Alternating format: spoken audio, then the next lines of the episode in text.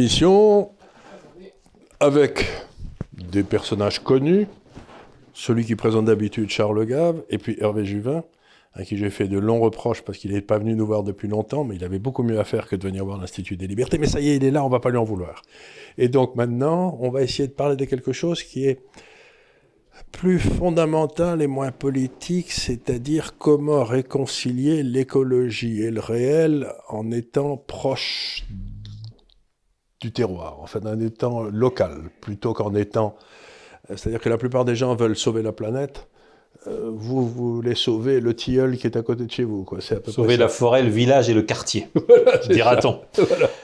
Vous savez, je suis parti, euh, Charles, d'abord, merci de, votre, merci de m'accueillir une nouvelle fois dans votre émission. Euh, Tant que vous voulez. Dont j'apprécie beaucoup le format parce qu'il permet la liberté de discussion et puis permet aussi d'aller assez, assez loin dans les sujets, d'essayer d'aller un peu au fond.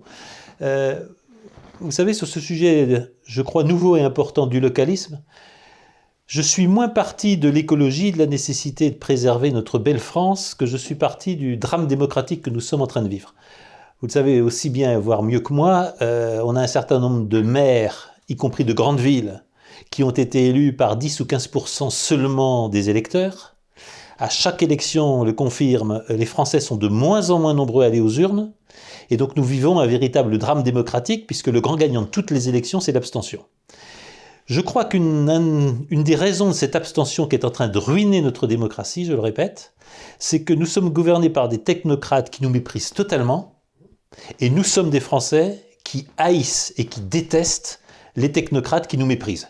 Il suffit de voir le ton merveilleux avec lequel Jean Castex s'adresse à peu près tous les soirs aux Français pour leur apprendre la vie.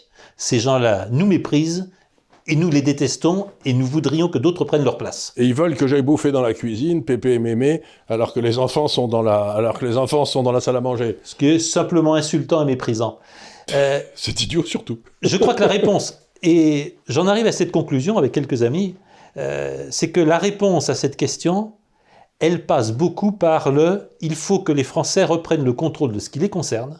Et ce qui les concerne, c'est d'abord ce qui se passe dans leur rue, dans leur quartier, dans leur village, sur leur coin de terre.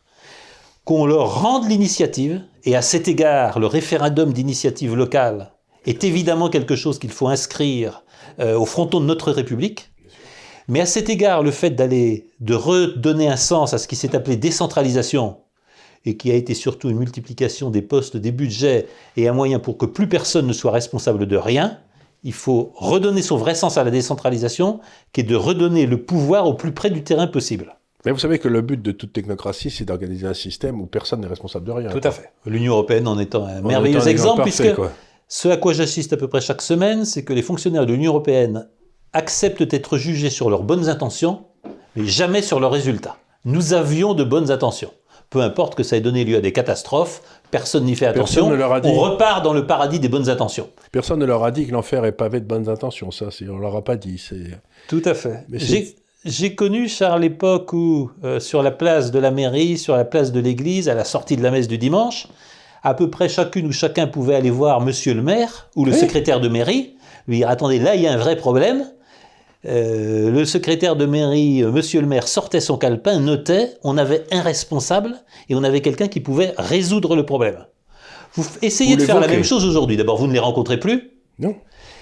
Ensuite, si vous avez la chance de les rencontrer, ah ben c'est l'interco, ou c'est la région, ou je ne sais pas, il faudra que j'aille demander à la pléthore de fonctionnaires de la mairie, parce que plus personne ne sait qui est responsable de quoi. C'est la négation de la démocratique, c'est la négation de la responsabilité de l'élu, et c'est la négation du localisme, c'est-à-dire de la responsabilité locale des gens qui y vivent, des choses qui les concernent directement. C'est d'abord ça le localisme, c'est ce qui devrait ramener les Français aux urnes. Vous, bien sûr, vous avez, vous avez sûrement lu le livre de Nassim Taleb là, sur, euh, dans lequel il dit « Je veux que euh, mon élu boive la même eau que moi. C'est-à-dire qu'il soit euh, là, que je le vois. Quoi. Euh, et ça me paraît un, truc extraordinairement important. Mais il y a quelques jours, j'étais à Toulouse, enfin il y a quelques temps, et j'ai pris un taxi qui, pestait, comme souvent les taxis, mais enfin qui pestait, parce que disait-il, il devait installer de l'eau, ou je sais pas quoi, faire un raccordement d'eau dans sa maison quelque part dans la banlieue toulousaine. Et il avait trois administrations qui devaient aller voir et qui se renvoyaient les unes aux autres. Donc la ville de Toulouse, vous aviez la région, vous aviez l'intercommunalité, le type il s'arrachait les cheveux. Et donc, euh, donc on avait organisé un système qui était complètement incompréhensible pour le français de base et où personne n'était responsable. Tout à fait. Mais par contre, il y avait un monde fou qui bossait là-dedans. Et c'est tout le problème du millefeuille territorial qui, est- qui a été créé au fil des années entre les communes, les intercos, les départements, conseils généraux, les conseils régionaux, euh, l'État, s'il en reste, et l'Union européenne, c'est que plus personne ne sait qui fait quoi, qui est responsable de quoi et qui travaille sur quoi. Et c'est une gabegie euh, invraisemblable. Regardez la hausse des dépenses des collectivités territoriales, les palais de régions qui se sont multipliés, etc. Etc. On pourrait aller très loin. Je crois que vous signalez un phénomène qui est très grave. Je le vois beaucoup se passer aux États-Unis aujourd'hui, euh, Charles Gave. Euh, le problème est que les élites ne vivent plus dans le même monde que nous. On sent bien que les élites se dispensent des règles qu'elles nous imposent. C'est ce qui a coûté son poste quand même au commissaire Philogan, qui, commissaire à la concurrence, euh, c'était totalement, euh, et au commerce international, c'était totalement affranchi des règles propres au Covid. Aux États-Unis, c'est en train de provoquer la colère. Pourquoi? Parce qu'on découvre qu'une bonne partie des gouverneurs qui décident du maires. confinement, qui décident d'obliger les, les gens à porter des masques, sont partis en avion privé dans leur résidence du Nouveau-Mexique. Et donc, c'est hors des États-Unis, dans des petits paradis qu'ils se sont aménagés pour eux, qu'ils vont donner des ordres qui perturbent gravement la vie de leurs administrés. Je pense que c'est plus possible. Il faut recréer la proximité entre les élus et les peuples. À cet égard, Mais ce le non-cumul des mandats est un drame. Oui, mais absolument. Mais c'est ce qui s'est passé à Versailles quand on a pris tous les, tous- toutes les familles nobles de France et qu'on les a mis dans un endroit où ils étaient, ils ont, ils ont rompu le contact entre ces familles et leur, leur terroir. Et ce qui s'est passé, c'est que ben, un siècle après, on avait la, La révolution est l'enfant direct de Versailles. La révolution à l'enfant direct de Versailles. Et c'est ce, ce qui est- c'est ce qui va se passer aux États-Unis, c'est ce qui va se passer partout. On va, un de ces quatre, on va les, on va, on va les rebrancher place de grève, quoi. Ce que je veux dire, c'est ce qu'on faisait autrefois. C'était comme ça que le peuple se rappelait. En, en tant qu'élu, euh, en tant qu'élu, je suis préoccupé non pas par la contestation politique, qui est une vertu dans une démocratie. Nous Absolument. devons avoir des oppositions. Nous devons avoir des oppositions fortes. Ce qui me frappe, c'est le degré de haine qui est en train de se développer co- contre les personnes. On n'en veut plus un système politique, on n'en veut plus un projet politique. On en veut dorénavant avec une haine extraordinairement violente aux personnes qui incarnent la politique suivie. C'est tout à fait étonnant ce que vous dites, parce que je le sens très fort quand je descends, quand je vais me balader dans, la France profonde, vous savez où ces gens-là ne vont jamais, en Gascogne, du côté d'Avignon ou n'importe où. Euh, pour la première fois, je sens pas de, l'irritation ou de... Je sens les classes dirigeantes. Il y a deux groupes de personnalités, de métiers qui sont haïs, c'est les politiques et c'est les médias. Je suis stupéfait de la haine mais par des gens dont je ne soupçonnais même pas qu'ils pouvaient être, qu'ils pouvaient être violents comme ça, quoi. Donc, et je crois pas que ces gens-là comprennent à quel point, dans le fond, euh, on est près du- d'une explosion de violence qui pourrait être très forte. Parce que cette haine est quand même prégnante, elle est là. on Je le redoute.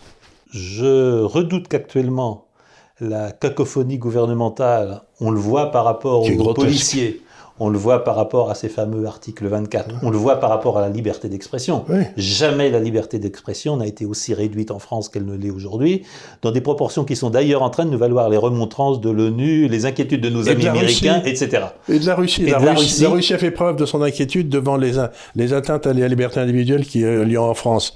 Je sais pas, c'est ce qui est assez, ce qui est assez rigolo. Bon, enfin, je veux dire, on sent qu'il y a quand même un petit coup de pied de l'âne, mais euh, c'est, euh, ça, ça me paraît. ça- bon, mais je vais vous raconter une histoire. Donc, Jean-Jacques Netter, qui est, euh, ici dans ces locaux avec lequel je travaille et tout, son épouse était devant, sortait d'un hôpital euh, à Paris, et c'était tout bloqué par les flics là.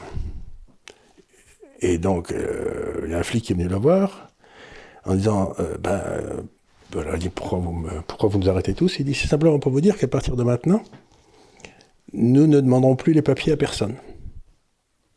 Nous ne demandons plus les papiers à personne. C'est fini.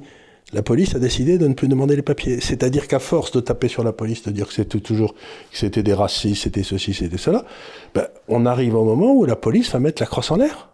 Bien sûr, on n'en est pas très loin. Si on se faisait communiquer ou si nous avions communication des arrêts maladie, notamment pendant les manifestations, euh, les émeutes des Gilets jaunes, si nous avions communication des arrêts maladie à la fois des compagnies de CRS euh, et des fonctionnaires de la préfecture de police de Paris, je crois que les Français seraient très étonnés parce qu'on a eu des taux absolument aberrants de policiers, de fonctionnaires de police qui se faisaient porter pâle, tout simplement parce qu'ils n'avaient pas envie d'y aller et probablement parce qu'ils n'avaient pas envie de crever les yeux ou de briser les crânes de gens avec qui fondamentalement ils se sentaient solidaires. Et quelque part, euh, ils n'ont pas envie de défendre leur chef. Tout à fait. Si vous voulez, c'est que. Qui peut avoir envie de les défendre aujourd'hui? Personne. Et ce sont des gens qui. euh, c'est moi ce qui me surprend le plus là-dedans, c'est à quel point ils n'ont pas le sens de l'humour parce que ils font des trucs, mais qui feraient hurler de rire n'importe qui. Et ils vous le disent sérieusement, quoi, comme l'histoire du gars, vous allez en Suisse, mais vous n'avez pas le droit de skier parce que vous êtes français en Suisse. Mais enfin, je veux dire, d'abord, quelle est la loi qui leur permet de dire ça? Quel est le... Je veux dire, euh, on a le droit d'aller en Suisse, euh, les frontières sont ouvertes. euh, Alors, Ils sont quand même comiques involontairement. Euh, on Mais a le droit d'affirmation, les masques ne servent à rien. Trois mois après, la même nous disait, l'inénarrable Sibeth Ndiaye nous disait, il faut porter des masques. On a eu les incroyables Salomon, on a eu le- l'incroyable Olivier Véran qui se contredisent à peu près tous les mois, Et s'estiment toujours avec le même sérieux, la même arrogance, faire la leçon aux Français. Et ce qui m'étonne le plus quand vous regardez ça, c'est quand même, c'est la première fois dans l'histoire de France qu'on a donné l'ordre d'interdire un médicament qui ne présente à tous les médecins. de ne- Mais les ne- Français sont extraordinairement conscients de ça. mais aussi, mais enfin, c'est une histoire de fou. C'est un médicament qui n'a jamais fait mal à personne. Qu'est-ce qui me ramène à, un problème profond, c'est que ces gens-là sont au pouvoir. Le pouvoir est tenu par des contre-pouvoirs. Et Ces contre-pouvoirs, c'est la loi, c'est la Constitution, etc. Ils en ont rien à foutre. Ils- ils- Qu'est-ce qu'ils leur Ils n'avaient pas le droit juridique d'interdire un médicament et d'interdire la prescription à un médecin d'un médicament. C'est Ce médicament tombé dans le domaine public avait probablement l'immense tort de rapporter très peu de royalties aux laboratoires pharmaceutiques et donc très peu à ceux qui sont au gouvernement les complices des laboratoires pharmaceutiques. Donc Je vous êtes en train de dire qu'il y a beaucoup de gens voudrais, qui si sont vous le corrompus, bien, quoi. je voudrais aller sur un second thème. Donc, Oui. la démocratie va mal, la démocratie est malade. Très mal. On lui redonnera un souffle et on lui redonnera une espérance si on permet aux gens de s'occuper de ce qui les concerne le plus près. Je pense que c'est exactement la même chose pour l'écologie. Vous m'avez interrogé tout à l'heure sur le localisme et, l'écologie. Le drame du Green Deal, et je- j'en parle avec beaucoup de sérieux parce que je fais partie de ceux qui pensent que la dégradation de l'environnement, c'est pas seulement le réchauffement climatique, c'est les conséquences de la dégradation de l'environnement sur la santé humaine. Vous savez que l'espérance de vie a commencé à reculer aux États-Unis et en Grande-Bretagne, essentiellement à cause de la malbouffe, à cause de tous ces aliments saturés de graisse, saturés de sucre, qui font que vous développez des maladies précoces. Il n'y a jamais eu autant, autant d'enfants obèses dès 10 ans, Oui. et jamais eu d'enfants développant des cancers, des maladies dégénératives euh, dès 10 ou 15 ans. Bref, c'est le problème de la santé humaine, le problème de l'environnement. Et j'ai très peur que le Green Deal, c'est-à-dire ces décisions totalement technocratiques, venues d'en haut, sans aucun rapport avec le territoire, ça rendre tout simplement l'écologie haïssable à la majorité des Français et des Européens. Et ça, c'est une catastrophe. Je vais prendre l'exemple qui est le plus frappant, c'est celui du programme absolument délirant que veut imposer l'Union européenne. La Commission veut nous faire avaler un programme de plus de 600 milliards d'euros pour installer des éoliennes partout sur les côtes et partout sur le territoire européen.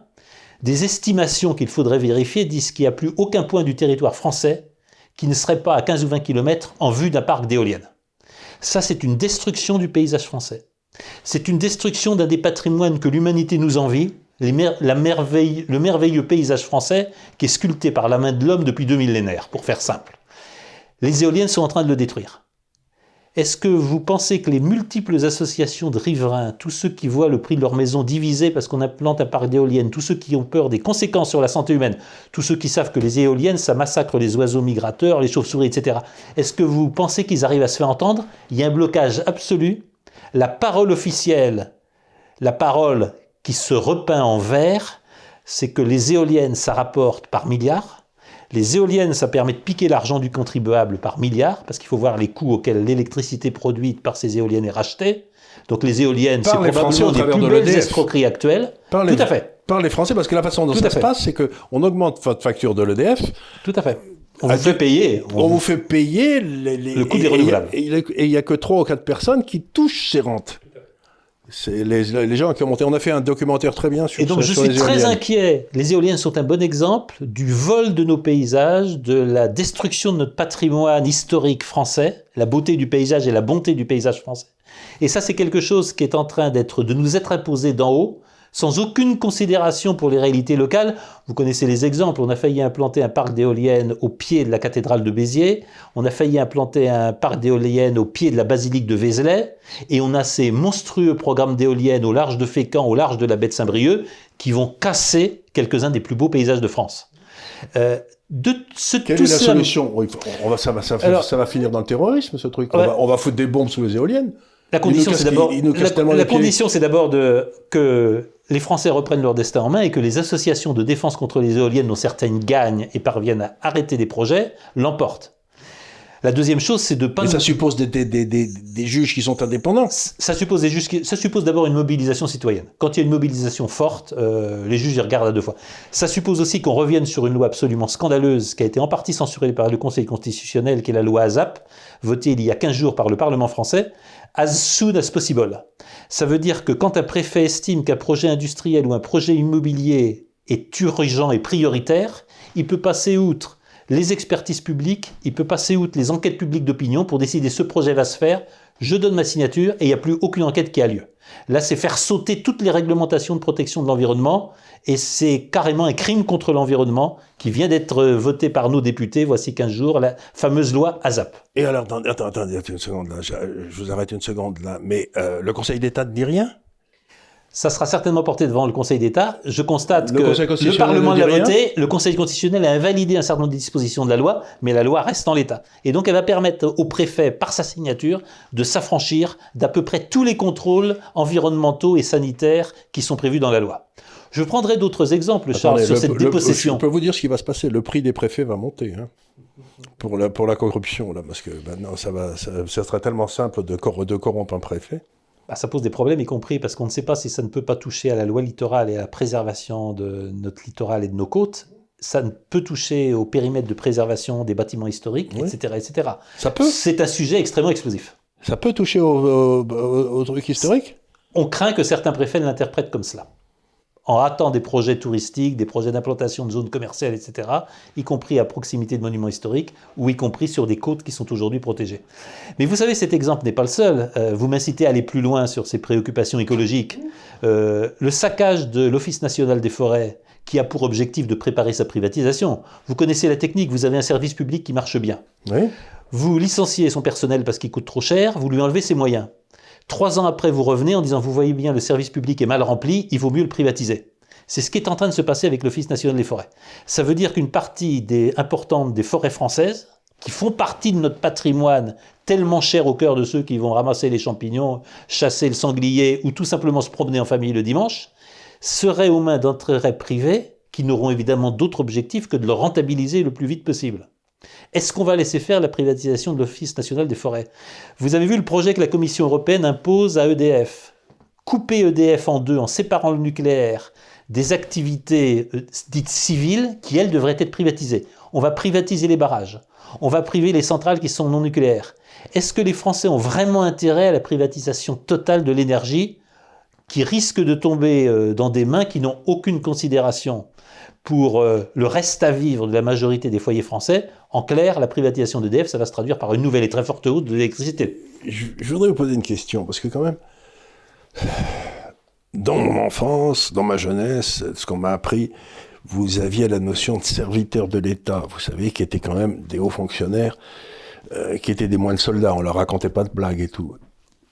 Comment se fait-il que notre classe dirigeante, notre classe administrative, soit arrivée à ce degré de corruption, de je m'en foutisme, de après moi le déluge. C'est comme il s'est passé un phénomène presque culturel en France où la classe dirigeante a vu ses valeurs absolument s'effondrer. Ah, c'est Qu'est-ce qui s'est passé? C'est la rupture totale avec le territoire qui fait que les gens passés par l'ENA ou par les grandes écoles de commerce estiment être des gens hors sol, ils estiment faire partie de la classe mondialisée, globalisée, qui est la classe supérieure.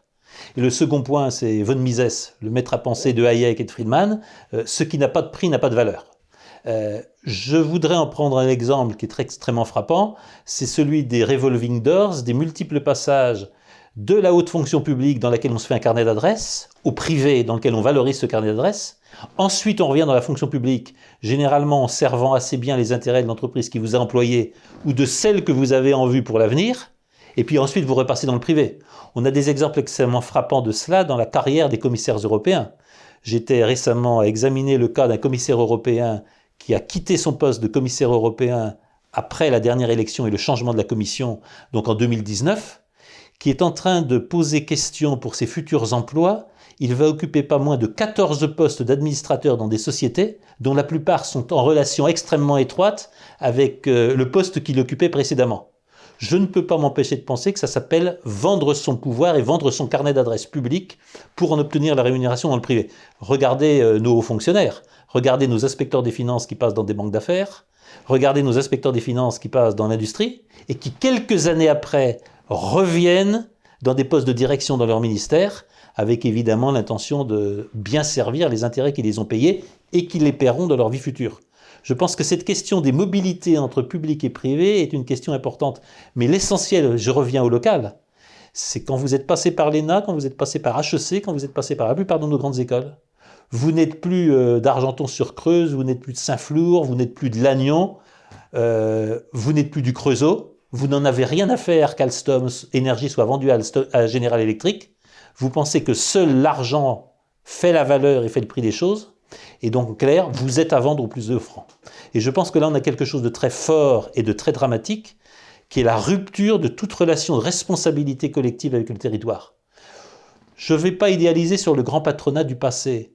Mais le patron du passé qui avait son usine dans la ville et qui vivait dans la ville, il était quelque part co-responsable de ce qui se passait dans sa ville. Si on fait l'histoire des grandes dynasties industrielles, de Saint-Gobain à Peugeot, à Michelin euh, et à combien d'autres, on sait bien que ce sont des familles qui s'estiment responsables de ce qui se passe à Sochaux, de ce qui se passe à Clermont-Ferrand, etc., etc. Ça, ça a été presque totalement rompu. Je me souviens quand même quand à Bercy, on faisait le reproche à Peugeot de ne pas licencier suffisamment pour remplir des objectifs de performance de tout constructeur automobile. Et la réponse de la famille Peugeot était non, on veut protéger les sites de production. Je crois que les mêmes reproches ont été faits à Michelin. Vous protégez trop Clermont-Ferrand, vous devriez savoir délocaliser. Là, il y a quelque part un crime contre la France d'une élite globalisée qui occupe les postes de pouvoir dans les ministères, mais qui estime ne plus, voir plus rien à faire avec, la France et qui estime être dans un monde totalement globalisé. le localisme, c'est la réponse à ça. Le localisme, c'est la réponse à tout responsable devrait avoir un ancrage territorial et s'estimer responsable d'un petit coin de France.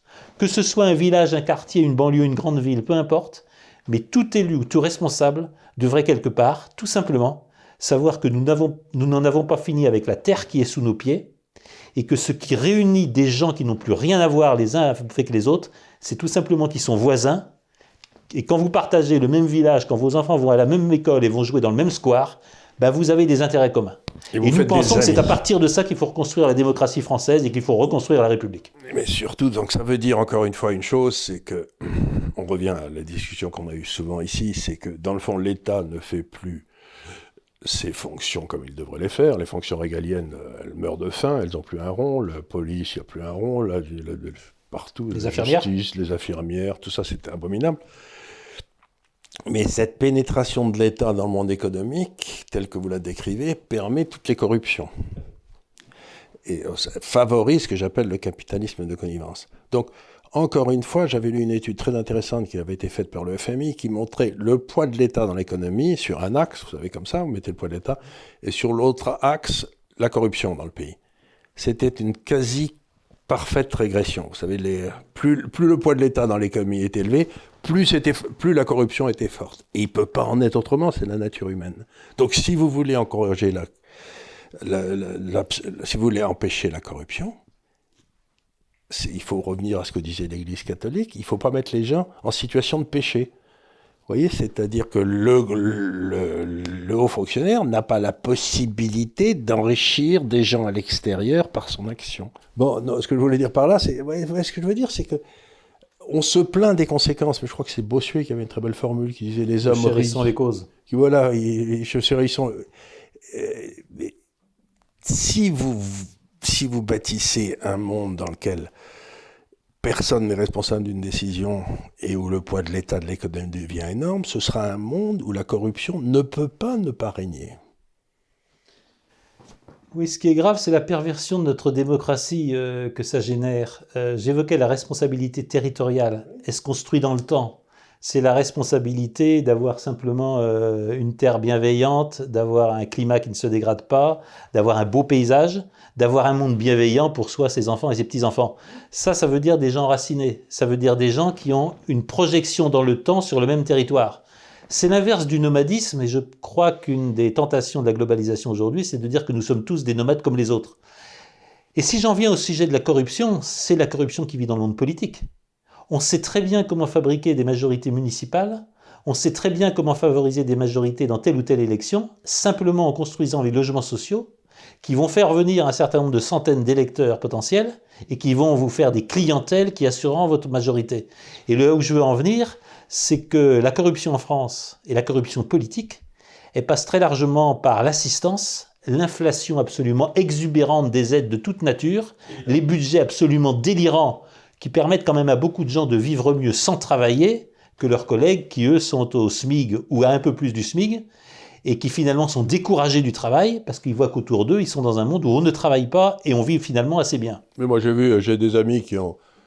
Euh, qui vivent près, enfin, dans un endroit, il y a des HLM euh, en allant vers la Normandie là-bas. Et le type qui, que je connais, le matin à 8 h, il est le seul à se lever. Il y a un gars qui se lève, qui va aller bosser avec sa voiture, et puis personne d'autre ne bouge dans le. et tous les autres sont donc subventionnés. C'est pour ces enfants qui ont deux générations de parents qui n'ont jamais travaillé, ou le cas de ces enfants qui n'ont jamais vu leurs parents se lever tôt pour aller au travail, qui sont d'ailleurs les seuls à se lever en général. Euh, et ça, c'est quelque chose, c'est quelque part le drame de l'assistance qui donne lieu à cette autre forme de corruption qui est la corruption politique. Parce qu'il est très clair que nous avons euh, et des mairies et des pouvoirs régionaux totalement assis sur la fabrication de clientèle par l'assistance sociale. L'immigration la nourrit, évidemment, la complaisance pour euh, les mariages arrangés, la complaisance pour euh, les ménages polygames, évidemment nourrit tout cela, mais là on a une source de corruption politique hors territoire fondée sur le nomadisme et sur l'achat des clientèles qui m'apparaît extraordinairement préoccupante. Mais je sais pas, vous connaissez sûrement l'économiste américain que j'aime beaucoup, Thomas Sowell, qui est ce, type qui, vous savez, c'est un noir qui a commencé dans, une cabane au fin fond de la Virginie, il a 92 ans aujourd'hui, je crois. Puis il a fait ses études, il a terminé professeur à Berkeley, PhD, il est maintenant au Stanford, euh, Hoover Institute à Stanford, enfin, c'est une légende, Thomas Sowell. Et il a montré de façon parfaitement rationnelle que la, la subvention déshonorait ceux qui la reçoivent et ceux qui la donnent. L'assistance nuit gravement à ceux qui en bénéficient parce qu'elle les marginalise et leur faire perdre la considération d'eux-mêmes. De même, et en même temps, celui qui la donne sait très bien qu'il est en train d'acheter euh, quelque chose qu'il ne mérite pas, le vote par exemple. Et donc ça, ça détruit la démocratie. Je ne me respecte pas, je me respecte trop pour accepter que l'on m'aide. Voilà. C'est une citation. C'était ce qu'on disait autrefois en France. Mérité. On a ça chez Céline notamment. oui. Eh donc il va falloir revenir à ce. Mais il va falloir redonner l'initiative aux Français, donner la responsabilité aux Français de ce qui les concerne. Il faut faire descendre les pouvoirs vers les Français de plus en plus. C'est vrai en, matière d'écologie. Euh, les Français, ceux qui vivent sur un territoire, sont les mieux capables de dire est-ce qu'ils veulent un parc d'éoliennes parce que ça peut leur donner l'autonomie énergétique? Euh, mais c'est à eux de le choisir pas des intérêts qui leur passent par-dessus la tête et avec des préfets qui signent sans consultation. Est-ce qu'ils veulent une porcherie industrielle? Est-ce qu'ils veulent une ferme de mille vaches? Est-ce qu'ils veulent des unités de méthanisation? C'est à eux de le dire. Est-ce qu'ils acceptent qu'on exploite les algues? Est-ce qu'ils acceptent qu'on installe des bassins industriels d'élevage de poissons? C'est à eux de le dire. Je pense que sur tous ces sujets, les Français ont l'impression d'être colonisés, les Français ont l'impression d'être expulsés de leur territoire il faut leur redonner le sentiment que leur territoire leur appartient, il n'est pas à vendre. La terre, l'air, euh, la biodiversité française, c'est pas à vendre au plus offrant. C'est le grand drame de ce à quoi on est assisté par avec les privatisations des aéroports, privatisation de l'ONF, privatisation des barrages, etc., etc. Ce sont des biens collectifs des Français et les Français doivent se les réapproprier. Je pense que c'est quelque chose de très important parce que ça se joue dans la vie du territoire et ça se joue dans la vision que ce que je fais aura des conséquences pour moi et mes enfants. Si le choix c'est de partir ailleurs, travailler à 500 ou à 1000 km, la question de l'entretien du territoire ne se pose plus. C'est-à-dire qu'il va falloir réussir à, trouver des solutions pour combiner, dans le fond, les, développements nécessaires avec une démocratie euh, locale, en quelque sorte. Il faut que le développement rime avec progrès. Ce qui m'a le plus frappé dans les meetings politiques auxquels j'ai participé, à la fois pour la campagne des européennes et pour la campagne des municipales, puisque je suis allé aider quelques candidats aux municipales, c'est le cri spontané euh, des participants à ces meetings, le cri spontané, c'était Nous sommes chez nous. Et nous sommes chez nous, ça veut dire beaucoup de choses. Nous sommes chez nous, ça veut dire déjà que nous ne sommes pas des nomades comme les autres. Et on n'a pas envie de vivre dans des réserves d'Indiens et de se laisser expulser. Ce qui est une question qui est en train de venir. Notamment avec la disparition des communes rurales et avec les malheurs qui sont en train d'arriver à l'hôtellerie-restauration, à l'artisanat, aux petits commerces de centre-ville et aux petites et moyennes entreprises. J'ai vu ça dans le sud-ouest très bien, si vous voulez, c'est que euh, quand j'avais 20 ans, j'étais à Auch, qui est une petite ville charmante à côté de Toulouse, euh, et tout et tout. Il y a une très belle cathédrale. Bon. Et un excellent restaurant. Et un excellent restaurant qui était ce, bon Daga, euh, qui malheureusement est mort l'an dernier, mais qui était un type au poil, que j'aimais beaucoup. Et il y avait un centre-ville qui était très vivant, des commerces, des trucs, ça, tout le monde venait là et tout. Et puis on a fait, aussi curieux ça paraît, on a fait des grandes routes qui allaient vous amener très rapidement à Toulouse. On a permis à Carrefour et à Leclerc de s'installer dans les banlieues. Et il n'y a plus une boutique qui marche au centre-ville d'Auch. Ça a tué.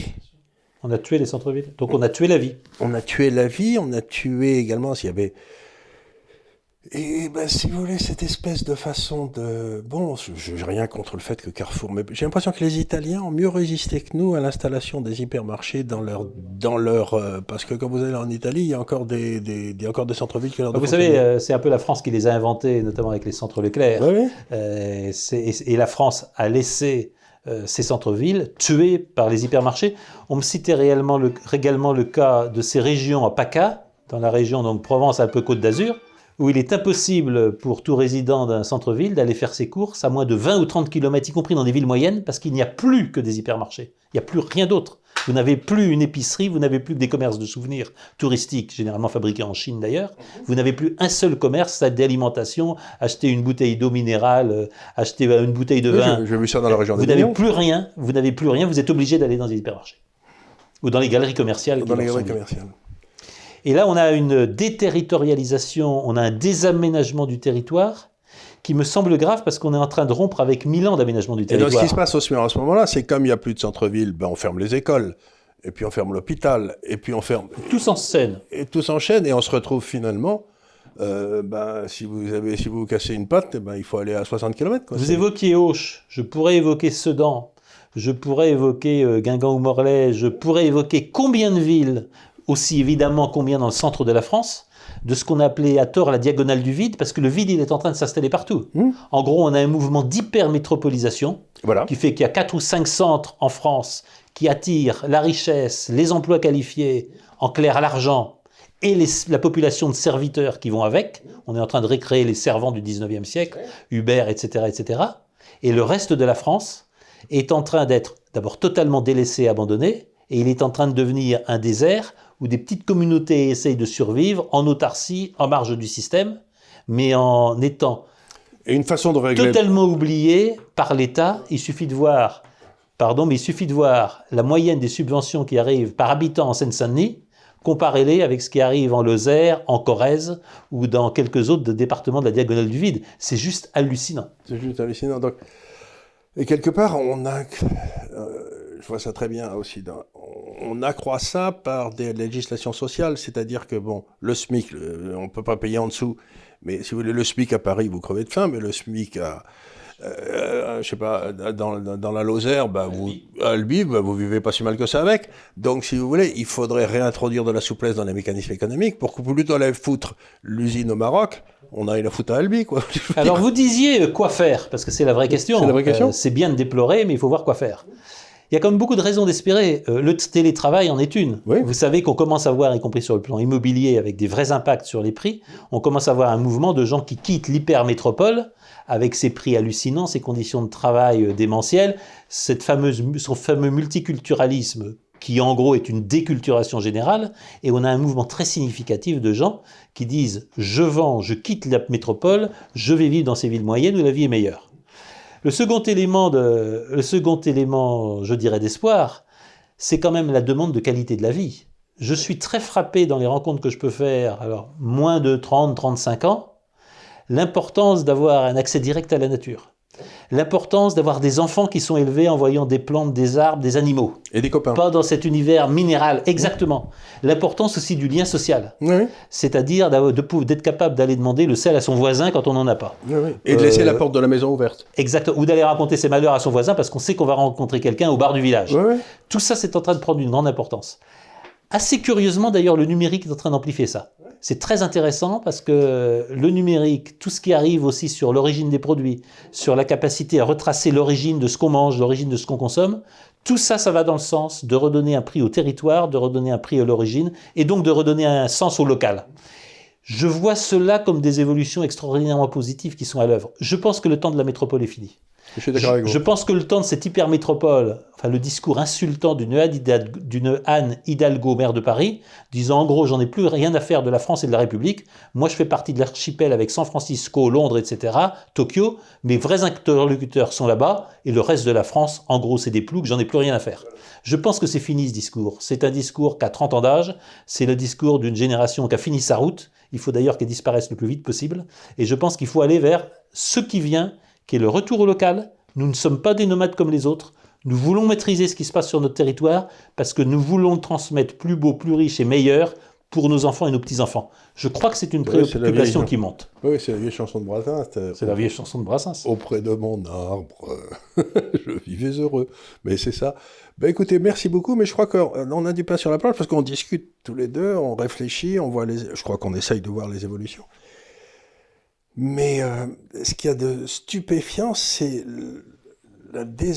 l'espèce de rupture entre ce qui, est- ce qui doit être fait et ce que sont capables de faire les élites actuelles. J'ai rarement Ça s'écarte de plus en plus. mais c'est ça, l'écart devient de plus en plus. Et je, je me demande comment se va résoudre cette espèce de glissement des continents. savez, Le Great Reset, le fameux Ouais, ouais, ouais. sujet du Davos de 2021 qui fait l'assentiment de toutes nos élites, c'est l'histoire ne compte plus, la géographie ne compte plus, et finalement la réalité ne compte plus, il n'y a plus ce qu'on veut raconte. Et j'assiste exactement à l'inverse, puisque l'idée d'un mouvement localiste suscite beaucoup d'intérêt. J'assiste exactement à l'inverse, et ce qui compte, c'est ce qui se passe près de chez nous, dans notre rue, dans notre village, près de chez nous, et c'est en train de mobiliser les gens. C'est exactement, et l'histoire, ça compte. Et se projeter dans l'avenir avec confiance, ça compte. Oui. Euh, l'histoire, la géographie, le fait de faire société, d'être proche de ses voisins, tout ça compte. C'est exactement l'inverse. Je terminerai en disant que la vraie écologie, c'est pas le Green Deal. La vraie écologie, c'est la capacité à s'émerveiller devant un arbre, une fleur, un chevreuil qui passe à travers la route, etc., etc. La vraie écologie, c'est déjà de s'émerveiller devant la vie. Exactement, je suis d'accord. Il y a malheureusement pas beaucoup de vie dans ceux qui nous tiennent les grands discours de l'écologie punitive. Il n'y a pas beaucoup de, vie, beaucoup de vie dans le Green Deal. Et je crois que la vie a complètement déserté les élites qui font semblant de nous gouverner. Je suis d'accord avec vous. Ben, merci beaucoup. Merci beaucoup, Charles. On continuera. Et, euh, mais euh, l'étape suivante, c'est qu'il va falloir enclencher une action un jour. Mais ça, on en reparlera. Bien volontiers.